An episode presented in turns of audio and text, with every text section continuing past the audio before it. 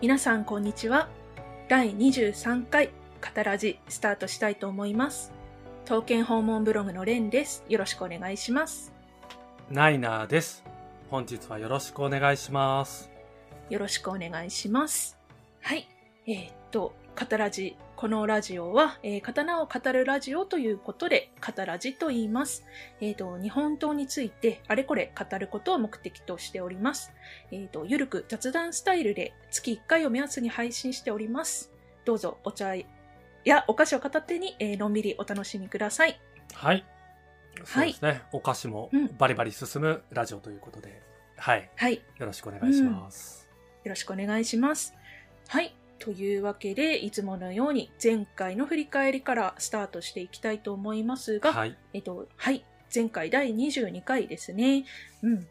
こちらでは、えっと、旅ですね。我々があのうん全国あちこちに旅をして刀剣を見に行っているんですけれども、はいそ。の時にどういうふうなことを気をつけているかとか、こうしたらこう旅がすずスムーズに進むよっていうような、こうちょっと、なんだろうね、ノウハウチックなというか、ああ、ティそうップですスね。というか、う。うんん。はい。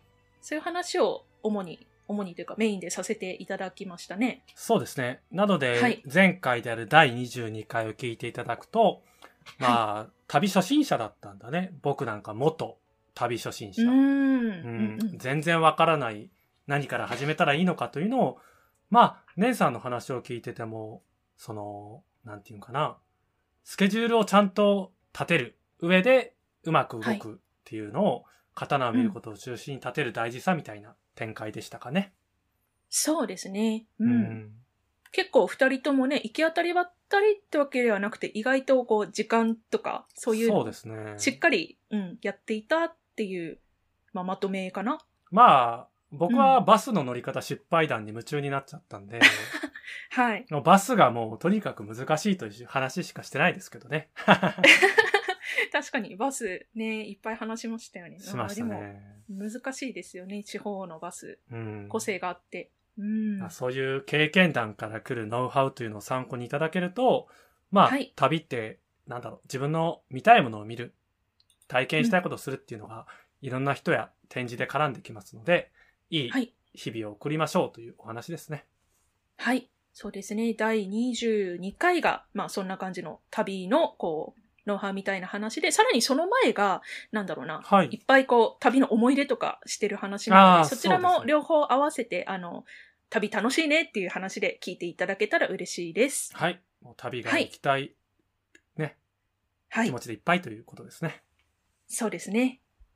はい。じゃあまあ、そんな気持ちで第23回、今回なんですけれども、はい。旅、旅、行きたい 早速、うん。ね、はい。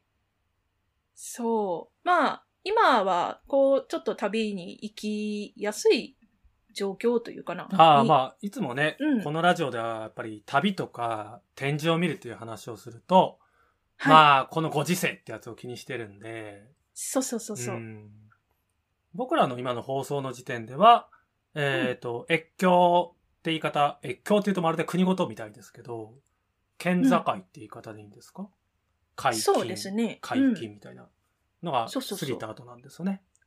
はい、そうですね。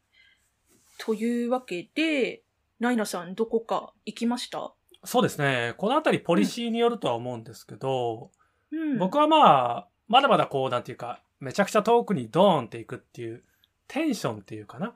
うん。うんうんお気持ちがありますが、それでも刀は見たいので、うん。私は東博こと、東京国立博物館には最近行ったなっていう感じですかね。おー、いいですうね。ん。うん。うんうんうん。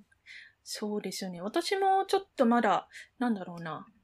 行く場所にもよるかもしれないですけれども、はいうんちょ、ちょっとまだ様子見ている感じなので、うん。遠くには行かないかな。なるほど、でなるほど。近くでも特に刀剣展示がやっていない状況なので、私はちょっとまだ何もあ行ーけてないという状況ですね。そうですよね。まあ、うんもし県から出ないっていうことを決めた人がいたとしたら、例えばですけど、うんその中で見れる展示情報の中に刀があるのかなみたいなことはね、うん、気にすそうそうそうる人もいるし、まはいあ、お隣だったら行っちゃえとか、まあ、そのあたりね、うん人によるのかなという感じありますけどね。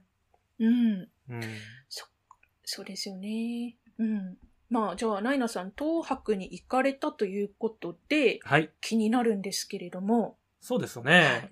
まあ、なので、そ東博って僕ら何度も取り上げてきた割にはあまり細かく話してないかもしれないですけど、う。うん。やっぱり、りね、13室という刀剣の部屋がテーマだと思っていて、そうですね。そこがね、今年ずーっと変わったって後に行きたい行きたいが、ね、なかなか行けない空いてないっていうところから今は見ることができる状態には一応なってるっていう時期ですね。んそうですね。うん。リニューアルされたんですよね。そうなんですよ。はいうんやっぱりみんな気にしてたように私も気になって行ってきた側なので、うん。もうだいぶね、あの、6月の頭にはもう東博って解禁3日ぐらいかな。うん。おーしたんですけど、その後やっぱはりいすぐ、えー行く形を取ったんで、うんええまあ3日って言い方変だな。多分火曜日だから6月2日火曜日解禁で、翌日すぐ行くぐらいのことは僕したのかな。うん。あそっか、そうですよね。なんかツイッターとかでも行ってきたってつぶやかれてましたもんね。そうですね。確か。うん。やっぱりそう土日より平日かなみたいな感じで私は行ってきた時期ではありましたっていう時ですね。ああ、そうですよね。やっぱ平日の方がお客さん少ないめ。やー、だいぶじっくり見れましたよ。うん。うん。はい。じゃあちょっとその新しくなった13室の様子とか伺いたいんですけれども。そうですね。じゃあはい今日のテーマということで、はい。どうでしょう。うん。東博について、まあ今の東博って言い方でいいのかな、はい。うん、ちょっとお話しできればなというところでいきますかね。はい。お願いします。。はいい。ただ早速ですね、はい。さっきの制限っていう言葉を借りると、うんもうすでにスタートからね、今まで通りいけないんですよ。うん。お、事前予そっ約。か。はい必要ではいはい。事前予約ご存知ですか、はい。一応、あの、そうですね。展示情報などをチェックしていると、その辺のことは目に入ってはくるので、うん。うん。でも、ただどうやって予約するのかなとかは、まではあんまり深くは探ってないので、わかんないです。そうですよね。やっぱり一はい機材行こうと思わないとしないと思うから、まあ、せっかく、くなんでお互いスマホでも使いながら、まあ、おー東博の事前予約ってこうやってややりましたよみたいなことちょっとね、聞いてる人も体験できるといいなと思って、うんうん知りたい知ちょっと今りたい、はいぜひ教えてください。早速操作いきますかね。まあ言いながら私はがいきなりつまずく可能性もゼロではないんです けど、いやこはこい気になったよとか、これこういう意味だと思うんですよって話はちょっとできればと思うんで、はい。じゃあまず東博、いけます、はいサイトいきなり。まあ、調べ方何でもいいんですけど、はい。はい、ちょっと喋りなが Google ら。で。僕ね、うんいつもスマホでね、東博って検索したらトップに来ますよ。出てくる。ううんん。はい。東博のホームページでいいんですよね。そうですね。ではいこ。こで、結構どうしていいかもう迷いますよね。あ、予約サイトがまた別にあるのかとかそうですそういう意味でね。いや、僕も思い出しながら今触ってるんで、これどうするんだっけな。うーん確か料金チケットでいいはず。あ、この赤いところかなはい。今私、うん。東博のトップページうん見てるんですけど、そこの料金チケットっていう赤いところがあるので、そこをクリックしますね。そうですね。そうすると多分この辺りにあったはず。はい。あるかなえ言ーいながら。ああ、出てきたんじゃないほら、事前予約についてって話が書いてきてくれてません総合文化展あ観覧あのためっの。た。うんはいこれが今言った事前予約ってことですね。うーん。下の方にちょっとスクロールしていくと出てくるやつですよね。そうです、そうです。で、書いてる内容を読むと、その、はい1時間ごとの日時指定となる。うん。おー、なるほど、なるほど。あとは滞在時間の制限はないなので、へえ。例えば私は14時半とかがその時は最後の時間に近かったのかな、当時は。はい。で、予約すると、その、体感時間までの間は一応自由に見ていい時間帯でしたうん。うんうんうん。へだえ。から多分朝見に行った人は、ずっといようと思えば多分ずっと入れるんだと思いますね。おうー、ん。当時はね。うん。今どうなのかなって感じですけど。うん。あ、でも時間制限ないのって結構嬉しいですね。せかされなくて。そうそううそう。だから一日多分、僕の推測ですけど、予約人数見る限りは多分1000人いかないぐらいを想定してるのかなと思っていて、ん。ええうん。予約のタイミングの時に、後ではい。えっ、と、予約のメニュー行けたらと思うんですけど、多分何人までっていう中で、あと何人みたいなこと書いてるんですよ。うん。それをちょっとな見るに行けたらいいのかな。多分それぐらいしか制限と言ってもないといえばないっていう感じかうんうんな。うんはい。ちなみになんですけど、今これ予は約いサイトからのみ予約可能って書いてあるので、電話とかできないんですね。この東博のサイトから。そうなんですよだけなんですね。なんか、本当、に、なんですか今、インターネット時代というか、うんうん。博物館であってもやっぱりね、対応しているんだなって思いますよね。うん、あそうですね。なんかね、うん。と言いながら見つけれました。僕ね、今、うろうろしてます。えっ、と、これかな。チケットを申し込むっていうボタンが出てくるページに私、今いるんですけれどもす。げえ。あ、これか。総合文化展事前予約を押すと、はい。総合文化展のチケット申し込みが出てきた。これだ。うん。ちょっと意外とボタンっぽく見えないんですね。この、わかりますあの事前予約サイトに飛ぶとこ。あの、あれでしょバナー広告みたいな。そうそうそうそう。なんかね、ボタンというかね。たなんかただのそう画像みたいな感じ、緑のね背景で東博の正面が映ってる画像があるんですけどそそうそうそうそうこをクリックするとあの予約するページに飛べますねうん。で、飛ぶと、僕今やっぱり変わってるなと思って、ほう案内見ると、入館時間が6月28日入館分までと、うん6月30日入館分からで、やっぱり枠がちょっとは広がってますね。あ本当だ最終入場が、うん、と28日6月28日までは、えっと、午後の3時半までですけどそう6月そうそう30日以降は最終入場午後の4時30分までっうん。て感じ、だから私が行ったイタイミングの最終が多分14時半だったのが、もうちょっと多分閉館時間伸びたのかな。うんうんうんうんで、多分今だと1週間以内で選ぶみたいになってると思うんで、どこでもいいんでどっか適当に押していただくと、はいあ、でも100になったのかな今見ると。うん。どれどれ、えー申し込む僕空いてる時間のやつ見ると、残り100とか98とかはいなってて、多分直近だと、あのですね、直近でもね、その日の当日はいとかは無理かもしれないけど、多分ね、明日ぐらいとか当日とか空いてたらギリギリまで予約できたはず。どうでしょ今日、あれあ、明日か。ううん。え、待って、今日ちょっと待って。今日は、えっと、まあ、収録時間がバレちゃいますけど、あーそっか 15そっかそっか時半からが選べたらねって感じか なそ。うそうそうそう。そうですね。うん。なんか見えますよね、そういうの。うん。っうん。ていう感じそうで、す月曜日は祝日になってて、はで、い。チケット選択ってすると、次のメニューに行けて、はいで、。これで、例えば一般だったら1000円っていうところをチケット枚数お申し込みして選択するってすると、多分枠が確保されるんですよ。はいはいはいはい。で、私は会員な。なので、その0円、0円のところがあるんですよ、0円のところ。うん、ありますね。友の会会員などみたいな。はい。これ確かね、あの、僕三女会会員なんですけど、その予うんう約んだけして特別展も、そういった事前に配られたチケットで無料券ありますよみたいな時にも使うみたいで。うんおー。まあ、今日ここを押すと会員の人は気にせずっていうところかな。はうんい。。へー。そんな感じそうなんでですすねね。ざっくり言う。はい。うん、あれ、ちなみにチケットが、はい。そっか、値上がりしたんですっけ確か。あ、そっか。総合。うん。そうだ、僕確か、前600会員だから円と、そう、600円そ台、ういうことか600何十円とかでしたっけそう、680、90とかなんかなんか700円までいかないけそうそうそど、それくらいだった気がする。そうだ、だから今年復活してから、料金改定をしてるという情報も忘れてましたね。うーん。そっか、1000円になったんだ。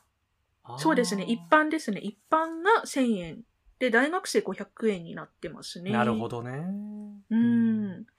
といでうことも、です1000ね円だとお釣り来ないから、ちょっとやりやすいかも。 うん確かに確かに、うん。時代に合ってるかもしれないですね。はい。っていうことでした。はい。おー伝わなるりほどでましすたかねね。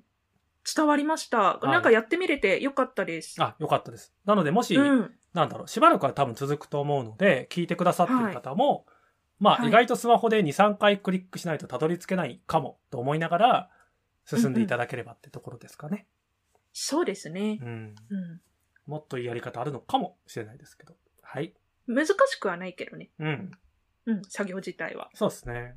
うんうん。はい、ありがとうございました。はい。はい。おーまあだからあとは感、じになってるんだな。そうですね。実際に当日該当時間に行くだけです。っていうことですね。はい。はい。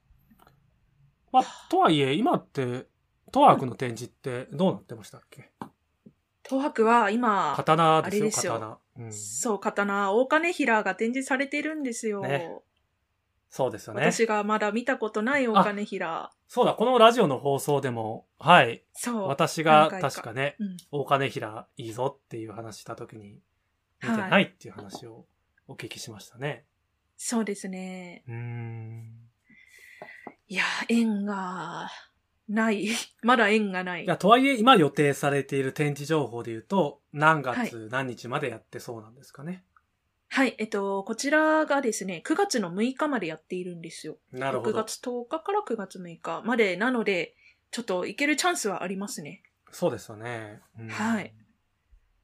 淳ちょっと私東四郎も含めてね。うん。そう。チャンスは見てるんですよね。うん行きたいので。なるほど、なるほど。うん。あれそういえば、ナイナさんが、うんと、新しくリニューアルされてから行った時って、うんと、もうこれの時だったんですけど、まだ、まだでした。いやいや、大金平前ですね。ああ、なるほど。ビフォー大金平ですね。はい。はい。ほんほんほんなので、えっと、まあでも展示が新しくなったこと自体体験したんで、うん。 ちょっとそのお話をざっくりお話できればかな。うん。あそうですね、聞きたいです。新しくなった刀の部屋、13室、どんな風になっているのかって。そうですね。大金平、これから見に行きたいという方は、リニューアルした刀剣展示室を見ることになると思うので、はい。まあネタバレっぽくなっちゃうかもしれないですけどね、展示状況って。うん。うんまあ解説できればと思いますけど、はまあ私が言った時はさっきも言ったようにだんだん変わってきてるタイミングだから、い。ええその時って言い方になりますけど、うん。はい。その時は、えーっと、ようやくさっきの話と続きで言うと、うんまあなんか、一応列を形成する入り口になっていて、うん。で、そんなに私は混んでなかったから並ばないで、時間になったら、どうぞって形で、チケットのその入り口に行って、うん。はい。で、そこで私は、えっ、と、予約のその画面を見せたのかな、確か。うん。うーん予約してる時の番号の控えみたいなのが多分あるはずだから、そはれにい。してこの時間に予約してる人だって見せたら、さって入れる感じ。あれですよね、東博の建物の中に入る前の門のとこでそれをやる。それが2段階あるんです、2段階。あはじめはは、はあのーガラスケース越しの物販売り場ってご存知ですか、入り口の。あ。はいはいはいはい。あそこをわざと通過するルートになっていて、ほう。そこでちょっと体温を測りつつ、みたいな。ああ、うん。で、ほど通過しそたら、普通にチケットを持ってますよね、前提のチェック。いつもの。うんうんうん。でするなるほとど、。中に入れる。へえ、じゃあでち、ょっと最初のとこも違うんですね。そうなんです。うん。ほだから時間注意かな。多分10分前、15分前に去っていってもいけるかどうかはちょっとわかんないですね。う。うんうんうんうん。で、今日1回しか空いてなくて、一回だけ。そうです。私の時はですけど、エントランスのホールの階段、あの、広々出演したところから上に登れないし、あ、そうなんだ。途中途中の階段も登れない。で、おー基本的には一方通行ですね。うん。なるほど。といつもは、あの、はいこう、エントランスというか、あの、でっかいホールのところから、右、左ってこう、ぐるっと回れるようになっているかと思うんですけれども。そうで。すね。はい。どっち回りができるんですか、物販を背にしてだから、反時計回りって言い方でいいのかな、うん、あ、なるほど、なるほど。一番最初にこう、仏像とかがある方の部屋ってそこうとで、ですす、。そうですす。一応あれが入り口といえば入り口ですし、もともとあの巡回ルートで見てほしいっていう部屋番号割り当てではありますよね。うんうんうん。なので、右側から行くと、一応仏像コーナーちゃんとあって、そのままな角っこのコーナーもちゃんとあった上で、刀剣展示室があると。うーん。で、その後は、なんていうんですかね、展示してない部屋もちらほらある。うんあ、そうなんですね。そうです。それで、中庭挟んで続いて、ぐるっと回っていくと、まはあい、最終的には物販までは一応あって、うんうんうん、うん。そういった連続性でぐるっとしたら、基本なんか終わりな、なんていうんですかね、空気なだけで、まあ、もう一回回ろうと思っても別に制限がないかもしれないですけど、うん。はあ、はあはあはあまあだってずっと入れるわけですから、実際はね。うん。そうですよね。制限ないって書いてましたもんね。そうですね滞在の。うん。注意点は1個だけで荷物ですかね。おあんまりこうつ、普段ロッカー使う人であれば、いつも使ってるよってエリアがすごく狭くなってて、使える場所が限られてるというイメージを持っていただければってところかな。うん、あそうなんですか。結構ロッカーがいっぱいあるイメージだ、なんですけれども、東博って。入り口のね、なんかうん階、ん階段っつったら難しいな。傘立てとかのすごく手前の手前の正面口にある、ちょっとした荷物置き場だけが使えました、私の時は。あ、うんあそこだけだからエントランスホールの階段のはい。登るところうんうんの両脇にあるようなところは、まあ、ちょっとはい使えないイメージでしたけどね。実際ちゃんと確認できてないですけど。うんあ、そうなんですね。はい。なるほど。じゃあ、ちょっとそこも注意ですね。今、そ状うですね況変わっているかもしれないですけれども。大体そんな感じかな。うん。あ、はい。わかりました。うんそっか。あだんだん見るところが増えるかもっていうことを私は期待しているって言い方ですね。はい。刀はバッチそリ。うですね。うん、うん刀はガッチリ刀鉢。うんおー。そっか。刀の部屋って、なんかこう、どう変わりましたそうですね。新しい部屋とはってなるんですけど、ええ。まあ、基本的には、なんですか、展示する刀の数はそんなに変わってないですね。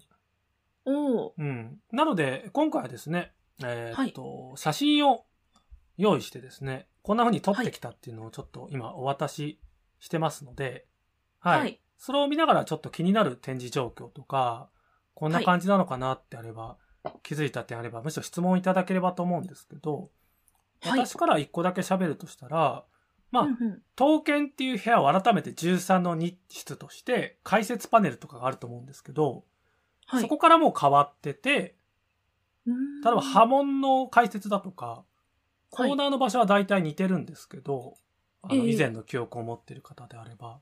うん。はだい。からその内容もちょっと変わってるみたいな感じかな。うーうん。んはい。他気になるってありますかね、うんそうですね。13の2刀剣っていうパネル、今、ちょっと見てますね。はい、前前もこんなパネルでしたっけ ?13 の2刀剣なんか武士っぽくなかったでしたっけもうちょっと甲冑気味というか多分パネル探したらもうちょっとあるのかもしれないですけどうん。じ多分なんかこ13室れ、がね過去に撮ってる気がするな。なるほこうどいうパネ13室が均衡なので均衡の紹介もあるはずで、ル。うん。その部屋の中の13の2は刀剣だよみたいな強調なのかな部屋割り合って、うん。うんそうですよね。うーん。見どころはあと広いって感じかな写真で伝わるかわからないんですけど広いんですよ、うん、なんかこう、パッと見で思ったのが、あはの、いつ、ば、とか、えっ、と、郊外とか、闘争具を展示してある、あの、展示ケース、ありますねボックス型。はい。これの形が全然違いますね。そうですね。多分横置き、縦置きって言い方すると、なんていうかな、こう、綺麗に整理整頓されてる。うん。うんうんで、。それでいて、こう、間を挟まないで、なんかはい一つの大きいガラスケースの中にそれぞれ収まっているみたいな。うん。まあ結構見やすいんじゃないですかね、前よりかは。うん。そっか。前のってこうなんか三角屋根みたいな感じでこう、そうそうそなんうだろう。そう。斜めな面の上にこう置いてある感じでしたよね。うん。ただう、ん注意していただきたいのが、はい。テープってわかります足元にある。黒いテープ。本当だ。これ、あるいわゆるディスタンスですよ。ソーシャルなディスタンスですよ。うん。待って、えこのケースにソーシャルなディスタンスが必要なのあの、窓ガラスにほら、触ったりとか、は、あ他の刀もわかりますその、実はちょっと距離取ってみてねという制限があるんですよ。今、ー。え今だけあ、ガラスに触っちゃったりするかもしれないから。多分。ああ、多な分るほど。うん。だから、そっか。はい。大金比だとあっても、ソーシャルディスタンスです。えー、寄って撮れない写真を。そういうことなんですよ。なのでちょっと意外とね、苦労するはいかもしれない。例えば、単眼鏡の距離も自分のベストポジションってあるじゃないです か。はいはいはい。例えば4倍だったらこうだとか、うん6倍だったらって、それは人によるのかなうん。わお。これちょっと大きいかも。こんな寄れないっていうのってあんまりこう頭になかったですあね。あ、なるほど、もなうるほど。うんそう、刀剣展示、そのガラス越しの展示って基本的にもうそれだけで距離があるじゃないですか。そうなんですよ。そう。だから結構こうガラスに近寄って見るっていうことはいはいもはいはい普通に今までしていたんですけれども、うんそこに制限かけられてるっっていうのをちょっと知って、ドキーって思っしてます ね。ただその上で見やすい。見やすいうん。と、私は思うって言い方かな。うん。ってことは、どううん。近づくことができれば、もっといい感じに見えるのではという期待を私は秘めているという言い方ですかね。うん。なるほど。見やすいっていうのは、こう照明の当たり具合とかで見やすさがある感じですあかそういう意味では、なんでしょう。む前と変わらない部分も多々あるっちゃありますけど、うん。まあ、要するに展示ケースが変わらないわけだし、うん。それほど大きうんくね。うん。うん。そうですよねう。ん。ただ、わかりますあの、ケースごとの空間に人が入れる隙間が設けられていて、うん。前はなんかこう遠慮気味にそこ入るところじゃないよっていう空間があったじゃないですか。もうちょ言っとわなんれかて、みれば。もうちょっとなんかこう、ね、一個ずつ離れてませんもうちょっとなんか端から見ていいよみたいそっな。うん。これ、前もうちょっと狭かったですっけですよね。なんていうか、そっか。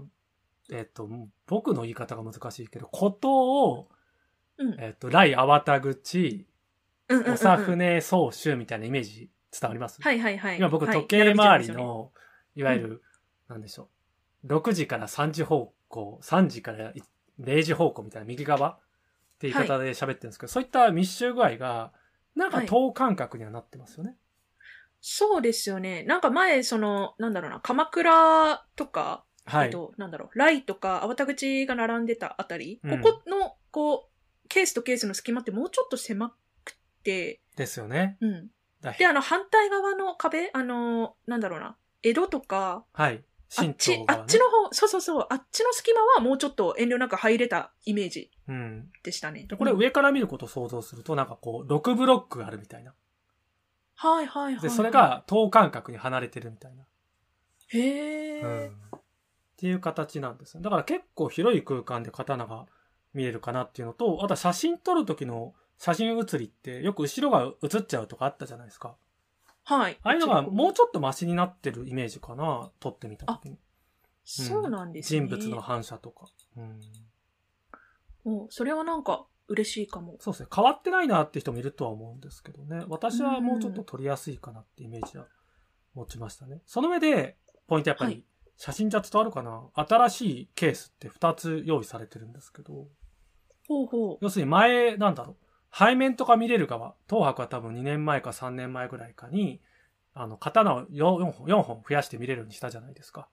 あ、そうですね。うん。あれが新しい展示ケースに変わってて、へーで、聞くところによると、大金平は、一振り丸々、その展示ケースを使ってるぐらい、うん。はあ大胆に展示されてるらしいですね。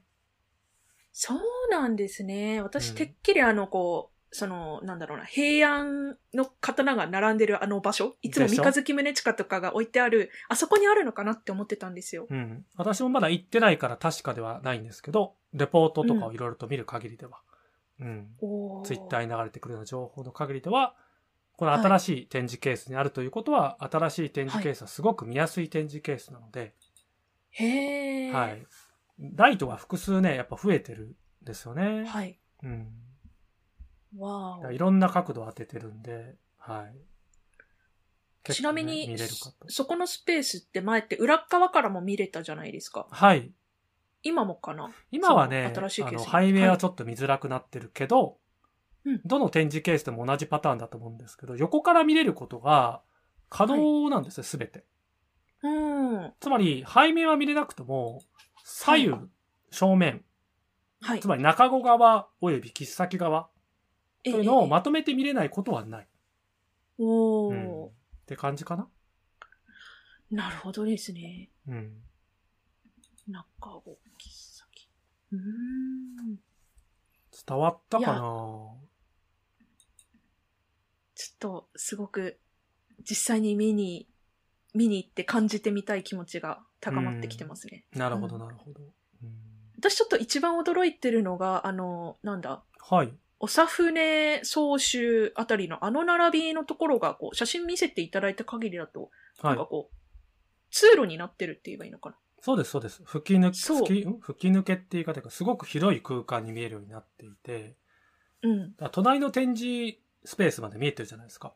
はい、そうですね。これが手前からの入り口からしてそうなんで、ええこの刀の部屋入る時も、この広はいい吹き抜けですよ。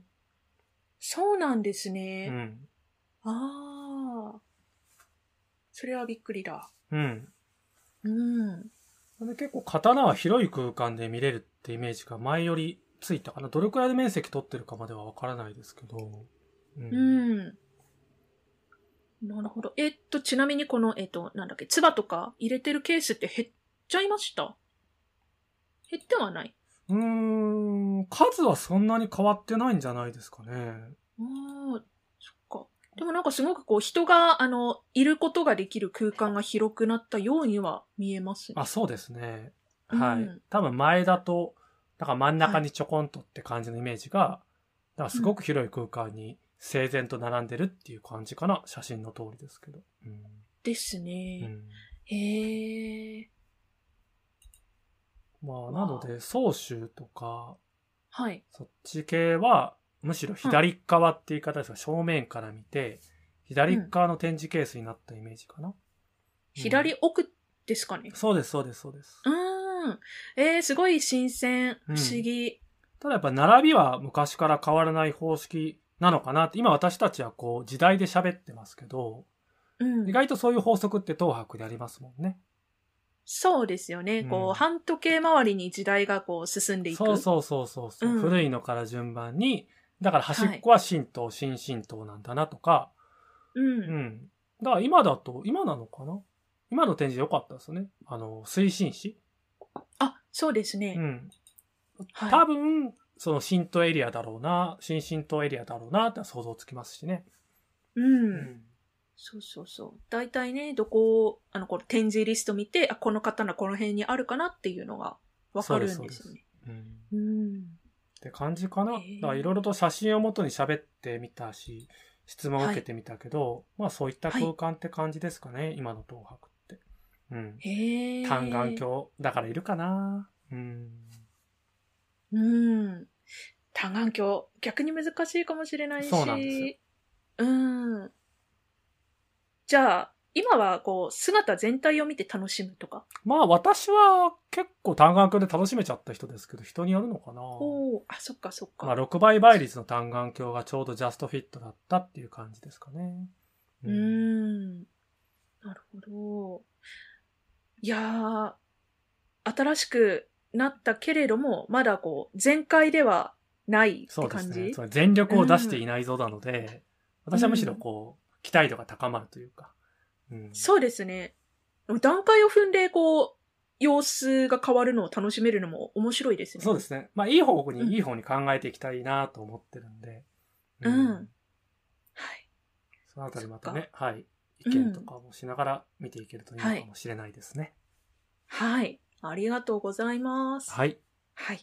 あ、そう、そうそう、あの、最後気になったんですけれども、はいえっ、と、とりあえず1回は見れるということで、えっ、と、最後、あれですよ、あの、物販の部屋。はい、あはい。そこって今どんな感じになってるんですいかやー、全く変わらず物販見れますし、はい。例の刀剣コーナーの本置き場あるじゃないですか。上の方とか。はいあ伝あ、わる1階か。下の方か。はい。あ、1階のね。うん。うんうん。あの角っこに相変わらずありますし。うん。はいあとは、まあ、店員さんがちょっとフェイスガード的なもの、ごじご時世ってやつで、うんつけちゃってるとかありましたけど、うん。はい基本的には物販普段通り購入できる感じでしたね。うん。うんうんあ、お土産みたいな。あもちろんグッズとかもちろんそういうのも。うんあそこは通常みたいな感通じな常んです、通常です、全然。物販は普通に今まで通りって感じかな。ちょっと私もお目,、お目当ての、なんか、うんあの、本探そうとしたら売り切れだったりして、あー、みたいな、あるんですけど。うーんでも今まで通りに多分図録も売ってるしね。はい。あ、とは本買えるのいいですね。そうそう、んとはが図録本、なんだろう、例えば徳川美術館さんとか、佐は野い美術館さんとか、刀のコーナーだったら結構いろんなね、過去展示とかの本を置いてくださったり、刀に限らずそういったのって実はぐるっと探すとね、図そうそ録うそう実はたくさんあるんですよね。そうなんですよね。うん。うん。あと本屋さんにあるような本もね、全然置いてます。そうですよね。やっぱこの、物販のところで図録本に割いてるスペースがすごく広いから、はあい。の全国の博物館でやった展覧会の本をゲットすることができるっていうのはすごく嬉しいですよね。そうなんですよ。おすすめしたい本めちゃくちゃあって、うん。東博に来たら刀のコーナーがあって、この刀コーナーのこの本を買えば、大体全国区レベルのね、はい、うんいい刀たちの図録、新しい図録、最新解説っていうのは絶対手に入るから、そうですよね。超おすすめ場所ではあるんですよね。うん。そう、そう、あのね、地方に住んでて遠征遠いところ行きづらいって人とかも、東博に行くと、あの時のあの展示の図録が買えたりするからおすすめ。いやー、本当に。うん。うんいやー、そこだったら、なんだろう。今はなかなか入手しにくいものも置いてくれてたりするものもあるので、うん。うんそういった本を探して買うっていうことはできますね。はい。図録ね。 まあ、東博はそんなに図録出してるかっていうと、めちゃくちゃ出してるわけでもないんですけどね。刀はね。うん。確かに、そうね、東博から出してる刀の図録ってのは、そうそう意外そう。と特別展の図録は全部毎回出てるし、特集組まれたもの、はい。なんか総合展示の中でも特集組まれたら全然うん私好きで買うのとか、なんだろううん能とかうんと、うんまあ、古紙というか古いおお歌が書かれた紙の話とか、うんうんうんちっちゃくちっちゃくはあるし、刀もそのレベルで昔ね、ありましたけどね、一冊ねうんそうか、そうですね。え、私2冊しか持ってないんだけど、2冊いやそんなもん何だと冊思います刀で一番最新なのって刀剣鑑賞の歴史っていううん700円で買える。る、私はこれは刀剣用語統一本としてはい。すごく重宝するというか、すごくいい本だと思っていて、はい。カラー写真も結構綺麗で、結構貞宗が載ってるからというのもあります けど。うんそうですね。この写真、ほんと綺麗ですよね。綺麗ですねサビの具合とかもそうだし。うん。うん。なんかこれぐらいの色合いとかうん、働きとかで、刀見るといいなっていうの。はい。うんうんうんうん。これは僕もすごくそうねです、ね。えー人におすすめしたいなっていう本ですね。トップページパッと見ただけで、僕、あ、これ、まつまず間違いなく完全正宗だって、わかるような働きがね、表紙の左はしてますしね。うん。っってことは、右はあの正宗かな、みたいなね。うん。上泉上泉。はい。うん。そうね。いや、こうやって図録見てると、その時の展示まで思い出しちゃって楽しくなる。 そうですね。東博一応一回そういった特集、まあ一回とは限らないですけど、うん、うん2、3年に一回かな。私が見た限りだと、多分い神道というか、の特集、まあ多分寄贈品特集だったのかな、確か。やってましたよね。うん肥前忠肥前義。そう、肥前が結構多くてね。うんうん。うんやってたやってた。そういった思ってるんで、まあもしかしたらまたね、なんか、さっき言ったような刀って、東博でいい刀をたくさん揃えた特集の展示って、はい。刀剣の展示コーナー以外の場所でやってくれたりもしたので、何かこうね、おー大きいところを使ってやってくれるみたいな未来をね、ちょっと期待したいなと、刀剣ファンとしては思いますね。そうですね。うん。だからまあ、そういった図録のね、あの、はい特集とかまた出てきてほしいなと思ってますし、うん。はい。なんかそういった図録の話とかもまたね、できたらいいなというふうには思いますね。ですよね。うん。うん。なんかもう今私ちょっと図録の話ちらっとしただけだけど、なんか、そういえば最近あまり図録について誰かと話したりする機会とかなかったから。ああ、じゃあ皆さん引きこもってるんで、僕は、刀剣図録めっちゃ読んでるんで、うんまた次回ね、このラジオでお話できてもいいかななんて今思いましたね。ですね、うんそうですね。次回、次回あたり図録の話でもいいかも。そうですね。うんうん。やってみましょうかね。はい。そんな感じやでり。ますか、うんはい。ありがとうございました。東博の紹介でした。はい。はい。さて、そしたらば、えーと、刀剣展示情報に行きたいと思います。どうぞ。はい。今回ちょっと数が多くて、えっ、と、1、2、3、4、5件ですね。はい。紹介していきたいと思います。はい。はい。えっ、と、まずはですね、立花家資料館さんですね。福岡の立花家資料館さん。こちらで、えっ、と、特集展示、刀を見る、伝来を知る、柳生藩主立花家伝来の刀剣という展覧会が開催されています。えっ、と、こちらは、えっ、と、来切丸ですね。あーあと、はいはい国宝の担当義満。素晴らしい。はい。よく展示してくれてるやつ。はい。あと、それから重要文化財の、あの、県の長光ですね。うん。などなど、いっぱい、あの、名刀が展示されておりまして、えっ、と、こちらが、当初9月13日までだったんですけれども、えっ、と、延長されて9月27日まで開催されております。はい。はい。福えーと岡つですね。そうですね、福岡。九州は福岡の立花家資料館さんです。はい。はい。次行きます。えー東京ですね。えっ、と、刀剣博物館さんです。えっ、と、2020年6月27日から、えー、と8月2日まで開催されております、えー第26回特別重要刀剣など新指定店ですね。はい。こちらは定期的に開催されていて、新しくあの特別重要刀剣に指定された刀剣たちが展示されているんですけれども、はい。えっと、正宗とか良海とか、ちらっとあの、なんだっけ、展覧、ああ、そうですね。一覧一覧を見たんですけれど、うん。粟田口とかあの名刀が国吉とか、新進そう党そうのそう素晴らしい出来のものも新しく登場してたりします。はい。なので、行くと絶対に楽しい展示だと思いますので、どうぞ皆さん行ってみてください。はい。はい。えー、刀剣博物館で、えー第26回特別重要刀剣など新指定展でした。8月2日までです。東京両国ですね。そうですね。はい。えーと、次、えー、長野県です。坂木町鉄の展示館さんというところで、企画展、蛇滅の刀、ほうえー、覇者の願いを込めてという展覧かっこ会いいがありまして、すごいこう、なんか流行に乗った展覧会名だなって思って気になっていたんですけれども、はい。えっと、はい、えっと、疫病蔓延の蚊を断ち切る願いを込めて収蔵品の中から、えっと、神社などに奉納されたものとか、えっと、刀たちですね、約22点を展示されているということですね。素晴らしい。はい。邪滅の刀。うん。はい。えっ、と、坂木町鉄の展示館さんで9月6日まで開催されております。はい。はい。次また東京ですね。えっ、と、板橋区立郷土資料館さんというところで開催されています。伝統工芸展、甲冑闘争、甲冑師、刀剣塚巻師、白金師の歩みという展覧会ですね。こちらは、えっ、と、刀剣本体、えっ、と、なんだろう、刃、刃物というよりかは、うんと、刀剣の、なんだろうな、闘争具とか、あと甲冑とか、そういうものを主に展示している展覧会ですね。なるほど。はい。で、ここで、あの、実物の刀にも一応触れるようなコーナーとかもあるみたいですね。うん。うん。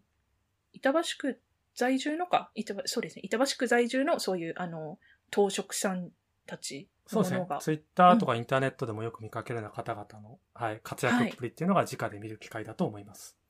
そうですね。はい。こちらが、えっ、と、2020年の7月11日から11月23日まで開催されております。はい。えっ、と、最後ですね。今度は岡山です。備前長船刀剣博物館さんで、テーマ展、岡山刀剣史、三大河川から見る刀工の系譜という展覧会ですね。で、こちらが同時開催で、ポーランドでの備前刀展、人々を魅了する日本刀というえっと、まあ、二つの二本立ての展覧会なんですけれども、はい。えっと、一つ目は、えっと、岡山ですね、刀剣王国。そこの、えっと、どんな刀剣の歴史があったかっていうのを、あの、紹介している、平安時代から江戸時代まで、時代ごとにこう、紹介しているようなうん展覧会でして、はい。で、もう一個、あの、ポーランドでの、えっと、備前刀展。ポーランドで開催していたんですよ。ほう。うん。そう。なんかポーランドも結構その、刀かなそういうのが盛んなところで、あーなんか前も、すどこだっけなわかったわか埼った玉刀剣会さんだったかな忘れたけど、なんかその辺の方とかも結構なんか交流いろいろやってるのを。見たそこうですとねがあるん。ですけど実際に東証さんが行ったりとか、特集とかテレビでされてたりとか、ポーランドとはね、結構そういそうっそうたそうそつうながりがある話は私も聞いたことがあります。はい。そう。で、あの、前に、以前にポーランドで、えっ、と、備前刀展やったんですけれども、まあ、そちらがどんな様子だったかっていうのを、えっ、と、刀と一緒に紹介するような展示になっております。はい。えー、備前長船刀剣博物館で、7月11日から9月3日での開催です。はい。以上、刀剣展示情報でした。はい、ありがとうございます。はい。うーん。いやー、ちょっと今日は、あれですね、新しい東博の話をいっぱい伺ったんですけれども、そうですね。うん。結構、東博、すごい慣れ親しんでる、うん生き慣れている印象があったんですけれども、あの、冒頭のそのチケットの予約だとか、はい。あと、展覧、え、あと、展示室の話とか、新鮮すぎて、びっくりしましあたー。すごい久しぶり感を通り越して、ちょっと未来の話ぐらいまで行ったかもしれないですね。うん。そうですね。えー、ちょっと、なんか寂しい感じ逆にあるかも行。きたいなっていう話から今日始まったけど、そうう。ん。私の知らない 東博になっちゃってる感じ。まあ今だけの東博かもしれないんで、そうですね。んあとはタイミングというやつだとは思います。 はい。ちょっとね、あの、ぜひ、大金平を見に行きたいと思っております。はい。はい。じゃあ、そんな感じで、えっと、東博への思いを募らせるうん。第23回の語らじでした。はい。で、いいかなはい。いいと思います。どうもありがとうございました。はい。えっ、と、じゃあ次回もよろしくお願いいたします。ありがとうございました。ありがとうございました。